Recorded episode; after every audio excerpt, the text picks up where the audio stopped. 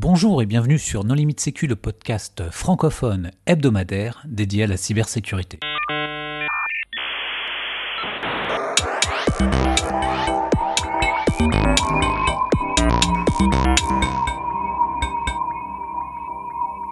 Alors aujourd'hui, nous recevons euh, Arnaud Courty pour euh, un projet qui s'appelle DVID ou David, je ne sais pas comment on prononce ça. Bonjour Arnaud.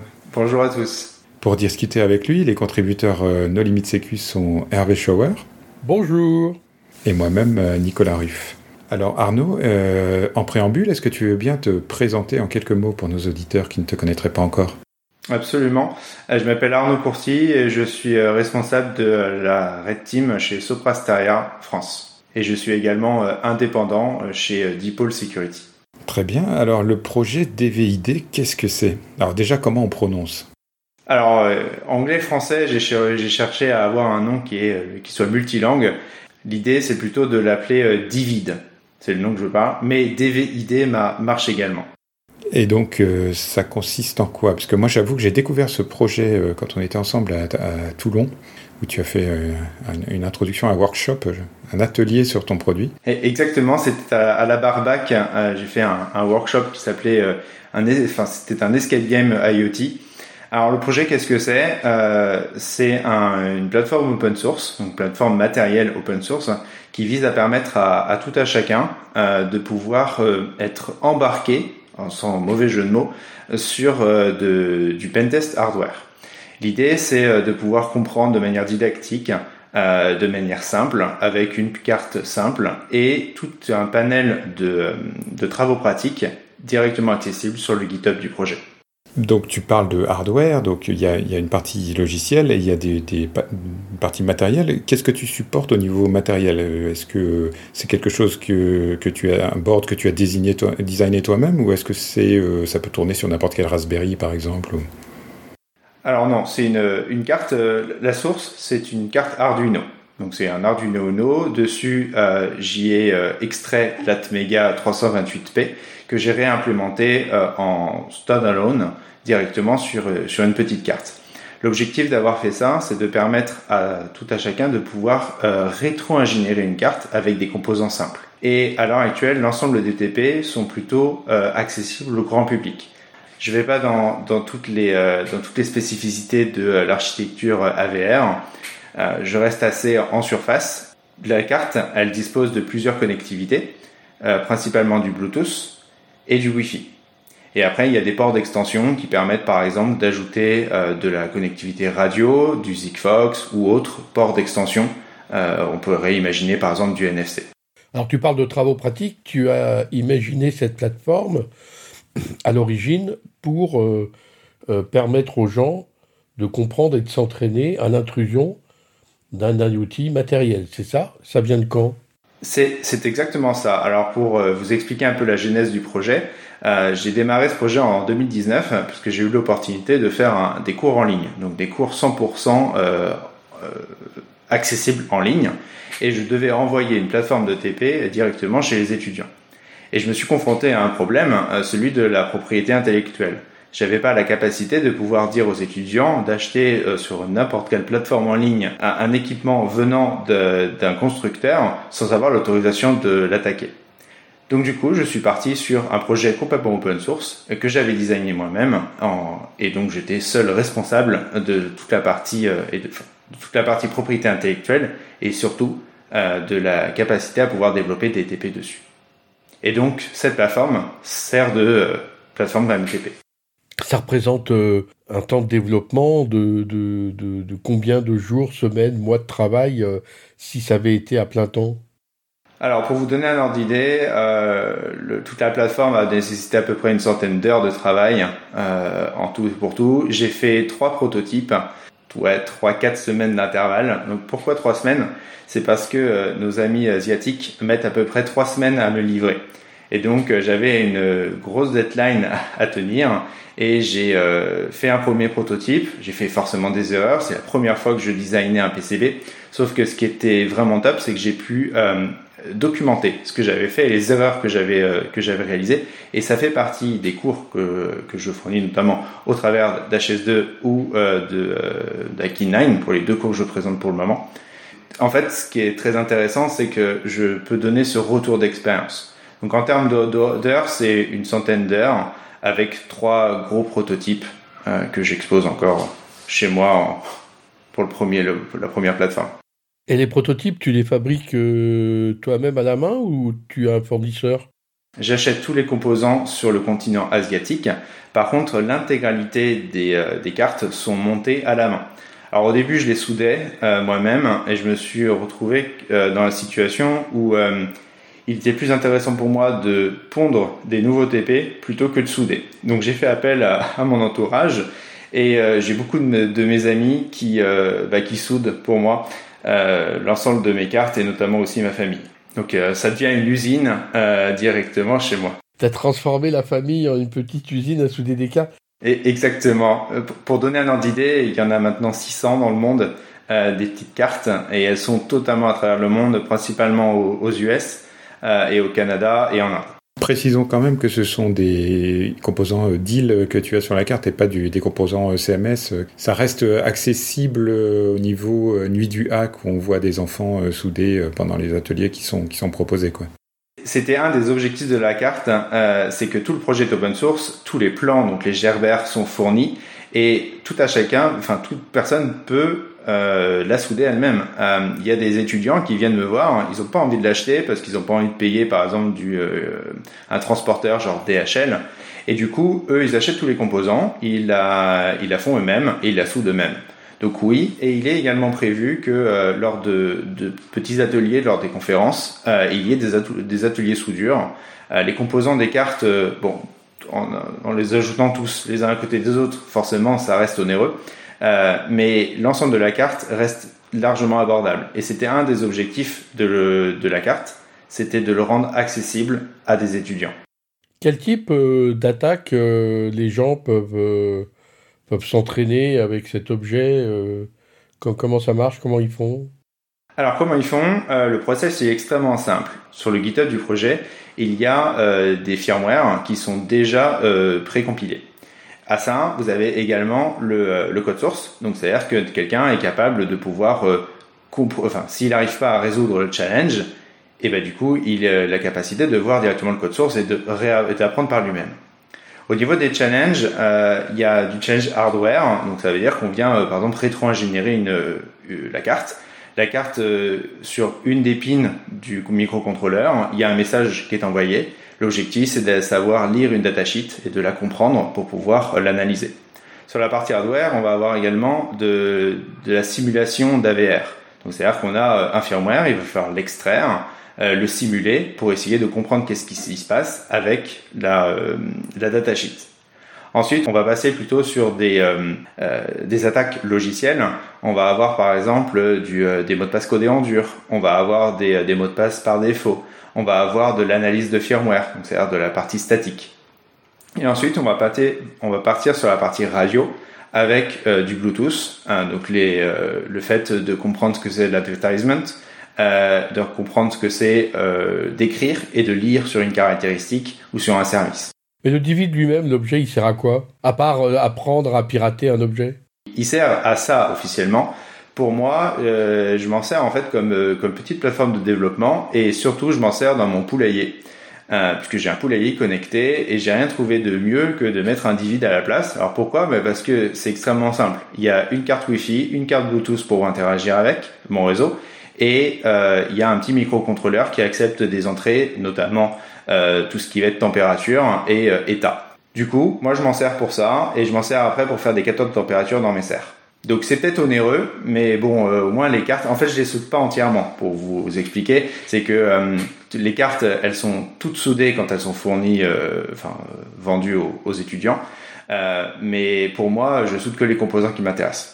Et du coup, au niveau du projet open source, comment ça marche? Est-ce que c'est un système modulaire à la Metasploit? Est-ce que tu as beaucoup de pull requests extérieurs? Est-ce que tu as des étudiants qui ont proposé des challenges, ce genre de choses? Comment, comment tu gères ton projet open source? Alors, euh, bah, je, suis, un petit peu déçu avec deux ans de recul maintenant. Euh, je m'attendais à ce qu'il y ait beaucoup plus de, personnes qui contribuent au projet. à l'heure actuelle, sur le GitHub, sur les pull requests, j'ai souvent des corrections. Alors déjà, parce que mon niveau d'anglais, il n'est pas non plus ouf, mais surtout parce que il y a besoin de d'améliorer. Ce que j'ai surtout en contribution, c'est des write-up. Donc, c'est-à-dire quand j'ai pondu un challenge, euh, ce challenge, il est résolu par plusieurs étudiants de plusieurs manières, et je demande à tout à chacun de l'écrire sur son blog, ça fait un référencement, et surtout de ne pas donner la solution. Ça permet à tous les autres étudiants, s'ils veulent pouvoir juste euh, fournir la solution, ils sont obligés forcément de tout reproduire. Donc la contribution qui apparaît sur le projet, c'est principalement à travers du write-up, euh, en termes de challenge, euh, pour le moment, il n'y en a pas. Par contre, ce qu'il faut voir, c'est que euh, tous les produits que je crée au travers des formations, au travers des conférences ou au travers des workshops, c'est basé sur le divide. C'est un des gros challenges que je me fixe, c'est que le divide ait une place centrale sur l'ensemble des, des challenges que je produis. Et du coup, au niveau des étudiants, est-ce que parfois tu as eu des étudiants qui ont résolu des challenges de manière totalement inattendue, en utilisant, euh, je sais pas, des, timing attacks ou des race conditions ou même des défauts de la plateforme matérielle pour bypasser un challenge, par exemple? Euh, Oui. Oui, oui, c'est arrivé, euh, notamment avec de l'analyse logique. Euh, L'idée, c'est que quand je construis un challenge, j'imagine donc un scénario pour pouvoir le résoudre. Mais ce qui est très amusant, c'est que au début, bah, j'ai appris avec ce projet. Euh, c'est pas quelque chose auquel j'avais mis, j'avais obtenu la connaissance précédemment et je l'avais mis dans un projet. C'est vraiment, euh, bah, je me suis dit, il faut se lancer et euh, dans, dans cette dynamique-là, j'ai construit le projet Divi. Et donc au début, j'ai fait des erreurs et les étudiants me l'ont vraiment montré euh, en me bah, bousillant mes challenges en 30 secondes alors que c'était absolument pas prévu. Euh, et donc, ce qui est très intéressant aussi, c'est que euh, il me pousse à aller beaucoup plus loin sur le projet. Par exemple, euh, euh, lors de ma formation avec HS2, il y a un, des étudiants qui m'a challengé un petit peu sur la partie simulation. Bah, pas de souci. J'ai du coup j'ai créé un challenge simulation et il sera uploadé prochainement sur sur GitHub. Mais alors, du coup, c'est quoi ton business model entre guillemets? Parce que si tout est open source j'ai cru comprendre qu'en fait, quoi, ce que tu vendais, c'est finalement c'est le, le, le, training, le workshop, la, formation, qui peut être euh, en une heure euh, comme celle que j'ai vue euh, à, à Barbac, ou qui est peut-être plus longue si tu la vends via un prestataire de service comme Hervé. Est-ce que c'est ta seule source de revenus et qu'est-ce qui empêche quelqu'un finalement de prendre la plateforme et de faire jouer les challenges sans passer par toi? Alors, la seule chose que me rapporte euh, ce projet, c'est de la visibilité. Je ne veux pas gagner d'argent avec et je n'en gagnerai pas. C'est pas l'objectif. L'objectif, c'est que ça soit open source. Tout le monde peut l'utiliser, tout le monde peut le copier. Par contre, euh, ce que j'ai mis, c'est j'ai mis une licence qui oblige la personne qui va vouloir le récupérer commercialement à le, du coup, elle va forcément l'améliorer et elle va le republier en open source. Donc ça, c'est ma garantie. Et ma source de revenus après, c'est euh, bah, toute la valeur ajoutée qu'on peut créer sur ce projet-là. Par exemple, euh, quand on va faire un challenge, le challenge, il n'y a pas énormément d'explications dessus sur euh, sur le projet GitHub. Par contre, au travers d'un escape game, par exemple, l'escape game, il n'est pas publié en open source parce qu'il y a plein d'autres euh, d'autres vulnérabilités qui sont à, à, explorer. Et si tout le monde connaît la solution de l'escape game, eh ben il n'y a plus de jeu. Donc il le, mon gagne-pain, entre guillemets, euh, c'est de créer des, euh, des, combinaisons de challenge euh, qui sont exclusives pour certaines, pour, pour, certaines conférences, par exemple. Mais le projet à la base est complètement open source et je, c'est que de la visibilité. Il y a des écoles qui s'en servent pour leur enseignement? Oui, notamment les Sylves à la Défense. Et du coup, tu as eu des surprises des fois Par exemple, des gens qui t'ouvrent des tickets ou qui te demandent de, faire du support sur le logiciel alors que tu n'as jamais entendu parler d'eux et tu te rends compte qu'en fait, ils, ont monté un cours parallèle en utilisant tes supports? C'est quelque chose qui a pu arriver dans d'autres projets open source ou... La, question est, pertinente. Euh, alors, je l'ai pas vu comme ça. Je l'ai vu au travers d'une veille euh, sur les, moteurs de recherche, euh, sur le fait qu'il y avait d'autres personnes qui avaient repris un peu le projet pour pour leur cours on va dire, le, le bonhomme derrière le divide est tout aussi important que la plateforme matérielle. Et donc souvent, euh, ils viennent me voir pour euh, essayer d'en savoir un peu plus. Ils viennent me voir en me disant oh, je voudrais acheter trois divides.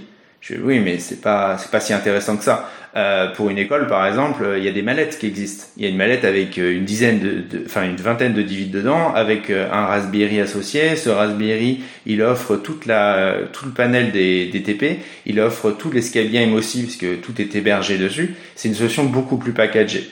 Et à l'heure actuelle, pour revenir sur, sur ta question précédente, mon gagne-pain, c'est tous les, tous les produits dérivés, on va dire, du divide. Et toute l'énergie que j'y mets à essayer de créer du contenu, créer de la valeur ajoutée, ça, c'est vraiment le plus intéressant pour moi. Par contre, la base, elle restera euh, simple, le divide. Et je tiens à dire devant tout le monde aussi que euh, toutes les divides sont rétrocompatibles. Donc si demain il y a une V2, elle sera rétrocompatible avec la V1. Donc c'est un gros challenge aussi pour moi parce que euh, du coup j'ai fait des erreurs dans le passé et bah du coup je me les garde vraiment bah tout le temps quoi. C'est un peu des casseroles. Mais c'est le challenge. Et du coup, quelle est ta relation en fait avec le monde de, du, de la sécurité hardware? Parce que c'est quand même un monde assez différent de celui de la sécurité informatique. J'ai cru comprendre que c'était pas ton, ton, travail au quotidien. Très bonne question. Ce qui m'a amené là-dedans, euh, c'est principalement la bidouille. Euh, c'est le fait de créer des, euh, des, des, petits composants, des petits automatismes euh, pour améliorer son quotidien. Et non, je n'ai pas, euh, enfin, j'ai pas eu la chance euh, de faire des stages dans ce milieu un peu fermé du, du hacking hardware. Donc, ce que j'ai fait, c'est que j'ai créé aussi ce projet pour gagner un peu en visibilité et surtout essayer de raccrocher un peu les wagons avec cette communauté-là.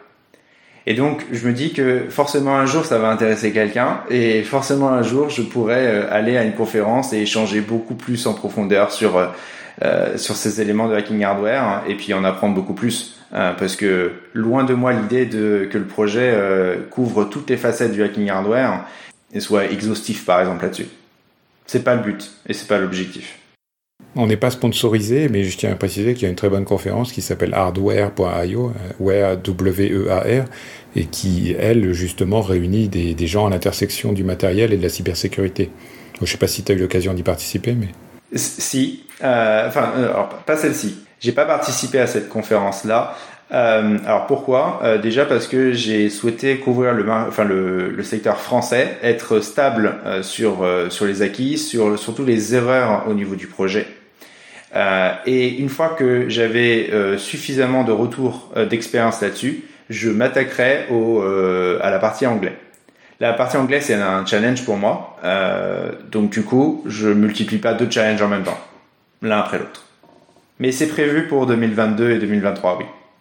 Quand le Covid aura fait euh, place nette. Attention, nous enregistrons en début 2022 hein, pour les auditeurs du futur. On ne sait pas ce qui va arriver, donc. Euh. Et donc toi qui as un œil un peu neuf et extérieur sur ce, sur ce milieu de la sécurité hardware, qu'est-ce que tu aurais aimé savoir plus tôt Qu'est-ce que tu as découvert un petit peu par accident tu dis que tu as, eu des casseroles, par exemple, dans le design de ta carte. Est-ce que, est que tu peux nous en parler?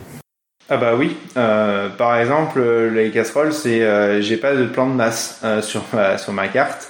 Il y a pas, enfin il y a du design de piste qui respecte aucune norme. Il y a les trous par exemple des, enfin les, les drills des, de la carte, ils sont trop grands. Donc euh, quand les gens, enfin quand les, mes amis et ma famille soudent, bah, du coup les composants ils peuvent se déplacer dedans. Euh, il y a euh, des, des, erreurs de, sur certaines pistes, enfin sur certains prototypes, il y a eu des pistes qui se sont croisées, donc forcément bah, ça s'est touché. Il y a, y a plein plein d'erreurs, mais parce que c'était la première fois que j'en faisais et, et, en fait je, vraiment je trouve ça hyper fun de se dire bah, bah, en fait je me suis lancé quoi et puis et puis ça marche et il faut garder aussi à l'esprit que euh, ce projet, c'est un peu une bouteille à la mer. J'attends rien derrière. J'ai pas d'enjeu, par exemple, de euh, financière avec ce projet-là. Euh, si ça intéresse des gens, s'ils veulent contribuer avec moi dans mes dans mon délire de, de hacking hardware accessible à tous, et eh ben avec avec grand plaisir. Je suis dispo sur Discord, enfin sur tous les réseaux. Il devrait pas y avoir de soucis pour me trouver. Oui, on mettra l'URL euh, du projet euh, lors de la publication. Tu peux peut-être donner aussi tes pseudos, enfin ton pseudo pour que les gens puissent te trouver. Le pseudo c'est euh, Vulcain V-U-L-C-A-I-N-R-E-O. Et c'est le seul, enfin il, est partout, donc ça devrait pas trop dur à trouver. Oui, alors moi, ayant moi-même une formation d'ingénieur en électronique, j'avoue par exemple que l'absence de condensateur de découplage sur ta carte Surtout quand tu fais de la radiofréquence, enfin quand tu as des, cartes Bluetooth, Wi-Fi, euh, il y a probablement un problème aussi de positionnement pour pas qu'elles se brouillent les unes les autres. alors ça, bah, c'est exactement les, les, les, éléments que j'aimerais euh, découvrir. Ah, il y enfin, pour pour l'expérience, j'avais discuté de la carte avec un, un, expert en PCB. Il, a failli vomir en fait quand il l'a vu. Il s'est dit mais c'est pas possible, on peut pas faire ça, on peut pas vendre des choses pareilles. Je suis bah si si et ça marche. Mais, mais pour, vous donner un ordre d'idée, euh, des cartes, j'en ai cramé des dizaines et des dizaines. Parce qu'au début, je, pardon, je savais pas du tout ce qu'étaient les, les, fusibles sur un Atmega. Et donc j'ai joué avec les fusibles hauts, les fusibles bas, et je me suis retrouvé avec euh, bah, avec des cartes complètement cramées, euh, à devoir euh, bah, complètement tout dessouder. Ouais, j'en ai passé des nuits blanches, mais je trouve ça hyper fun. Et ah si, il y a quand même un dernier truc important sur les cartes, euh, c'est que tout est, euh, enfin sur la carte en elle-même, la, le plus basique, euh, il n'y a aucun composant vivant. En fait, je suis parti du principe que les cartes elles peuvent aller à l'autre bout du monde, et c'est le cas, elles sont à l'autre bout du monde. Et par exemple au Brésil, euh, si quelqu'un crame la carte, il est impensable de lui renvoyer une carte complète, parce que c'est trop cher.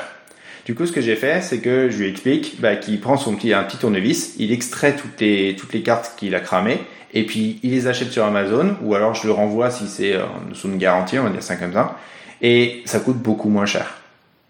Et du coup, moi aussi, hein, pendant les workshops, bah, ça me permet d'avoir du spare. Donc la carte en elle-même, elle fonctionne très bien, et si le composant est cramé, bah c'est pas grave, et juste à le changer. C'est réparabilité 100%. Ah, exactement, j'ai le, le, label tout vert pour ça, oui, sur les Fixit. Bah, finalement, à part la, la, notoriété, tu cherches quoi? De nouveaux utilisateurs, euh, des contributeurs euh, De quoi tu as besoin? Moi, ce dont j'ai besoin, c'est euh, des, des, des, personnes qui viennent me voir et qui m'expliquent toutes les erreurs que j'ai faites sur le projet. Euh, comment j'aurais pu aller plus loin et surtout, alors après ça peut être sur le PCB, ça peut être sur l'Atmega, ça peut être sur les ports d'extension, ça peut être sur les challenges. Euh, donc oui, moi je cherche plutôt de, euh, bah, de la connaissance, on va dire ça comme ça. Et je cherche à des cas d'usage aussi du projet. À l'heure actuelle, euh, ok, j'ai des idées, très bien. Euh, par exemple, un des, le prochain workshop que je vais faire, hein, c'est un, un Cluedo. Donc c'est euh, une, un meurtre dans une maison. Des objets connectés euh, l'ont, ont enregistré ce meurtre-là et il faut retrouver. Et évidemment, il y a un divide à, à rétro-ingénierer. Et le problème, c'est qu'au bout d'un moment, avec les cas d'usage, bah, je tourne un petit peu en rond. Et j'aimerais que euh, la communauté puisse m'aider à, euh, à, à, donner des idées. Et euh, bah, l'idée, après, je la prendrai en compte et puis j'en ferai des challenges. Donc on pourrait même imaginer un, un challenge spécial No Limit Sécu euh, de tous les contributeurs, enfin de tous les, les lecteurs. Euh... Les auditeurs. Les auditeurs, c'est ça, merci. Donc un challenge 100%, euh, enfin un challenge dédié No Limit Sécu avec tous les auditeurs de l'émission. Alors je t'avoue que malheureusement je serais incapable de faire des retours sur ton projet aujourd'hui, même si j'ai commencé il y a bien bien longtemps dans un laboratoire d'électronique avant de faire de l'informatique. Il y avait une belle histoire à l'époque, c'est que les ingénieurs font tout au feeling. En fait, c'est l'électronique, c'est une science, science où il y a beaucoup d'intuition en fait sur euh, justement euh, euh, le placement d'antenne, l'endroit optimal pour pour mettre des condensateurs, la diaphonie entre les pistes, ces choses comme ça. Et quelqu'un avait dit oui, moi je vais vous faire passer dans le 21e siècle, on va tout faire, on va faire de la simulation avec PSPICE, etc. Donc vous n'aurez plus besoin de, de faire de prototypes en fait. Vous n'allez pas cramer trois cartes, vous aurez directement la bonne. Donc les mecs ont fait des mois de simulation avec PSPICE et à la fin, les cartes qui étaient livrées euh, ne marchaient toujours pas et il fallait toujours rajouter une petite piste à la fin, gratter, mettre un condensateur en plus et avoir l'intuition en fait de l'expert en électronique qui allait dire ah ben non mais là euh, le problème il vient de là. Quand je mets mon doigt sur tel composant, ça se met à résonner donc c'est qu'il y a un problème de un problème de plan de masse ou autre. Tous ces éléments par exemple je je les ai pas euh, parce que déjà ma formation elle est elle est ingénieur euh, généraliste avec spécialité informatique donc j'ai pas du tout fait de hardware hein. Euh, donc j'ai appris j'ai appris sur le tas. Et euh, voilà, donc c'est des retours d'expérience comme ça, c'est c'est top, vraiment top.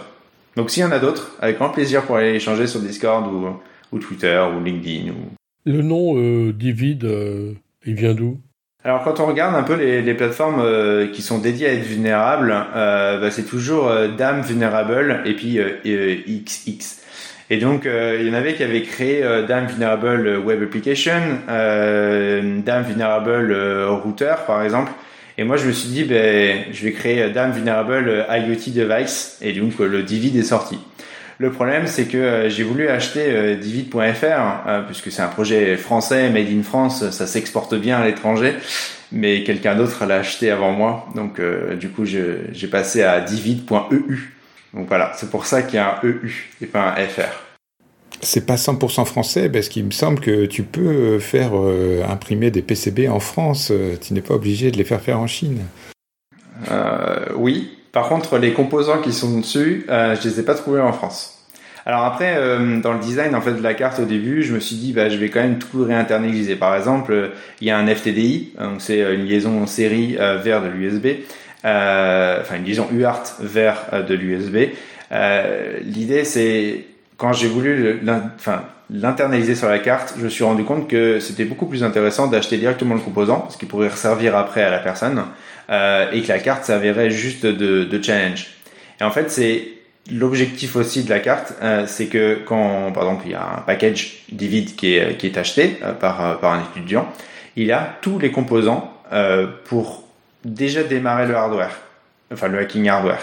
Et par exemple, il a un petit dongle Bluetooth, euh, low energy, il peut ne pas en avoir sur son ordinateur. Il a un FTDI euh, pour pouvoir interagir avec de l'UART. Euh, il va avoir un AVR euh, ASP pour flasher par exemple la carte directement ou extraire le firmware. Il y a tout qui est fourni. Il manque juste un ordinateur avec une Kali. Mais ça, ça pas trop dur à trouver. Tous les gens qui débutent ont tous un ordinateur avec une Kali dessus. Exactement. Est-ce que tu voudrais apporter euh, le mot de la fin? On a bien compris que tu cherchais à, fédérer une communauté, que tu cherchais des contributions sur ton projet. Est-ce que tu veux, euh, je sais pas, nous, parler de tes prochaines apparitions, euh, des projets peut-être que tu as dans les cartons, puisque tu disais que David allait rester rétro-compatible, mais peut-être que tu as des projets plus ambitieux. Tu parlais de Raspberry, par exemple, pour des, pour des escape games, des choses comme ça au niveau des, des, évolutions du projet, euh, l'idée c'est euh, de renforcer la partie euh, matérielle pure euh, et notamment le microcontrôleur. À l'heure actuelle, je pense que j'ai exploré suffisamment du use case sur la partie Bluetooth. avec tout ce qui est faisable au niveau du hardware de cette carte-là. le Wi-Fi n'a pas été encore exploré. le, le PCB a été suffisamment exploré mais par contre, l'Atmega en lui-même, euh, je pense que c'est encore un, océan. il y a encore un océan de, possibilités. Euh, après, l'idée surtout, c'est euh, de pouvoir mettre le Divid au sein d'un écosystème IoT beaucoup plus grand, et notamment l'IoT Edge.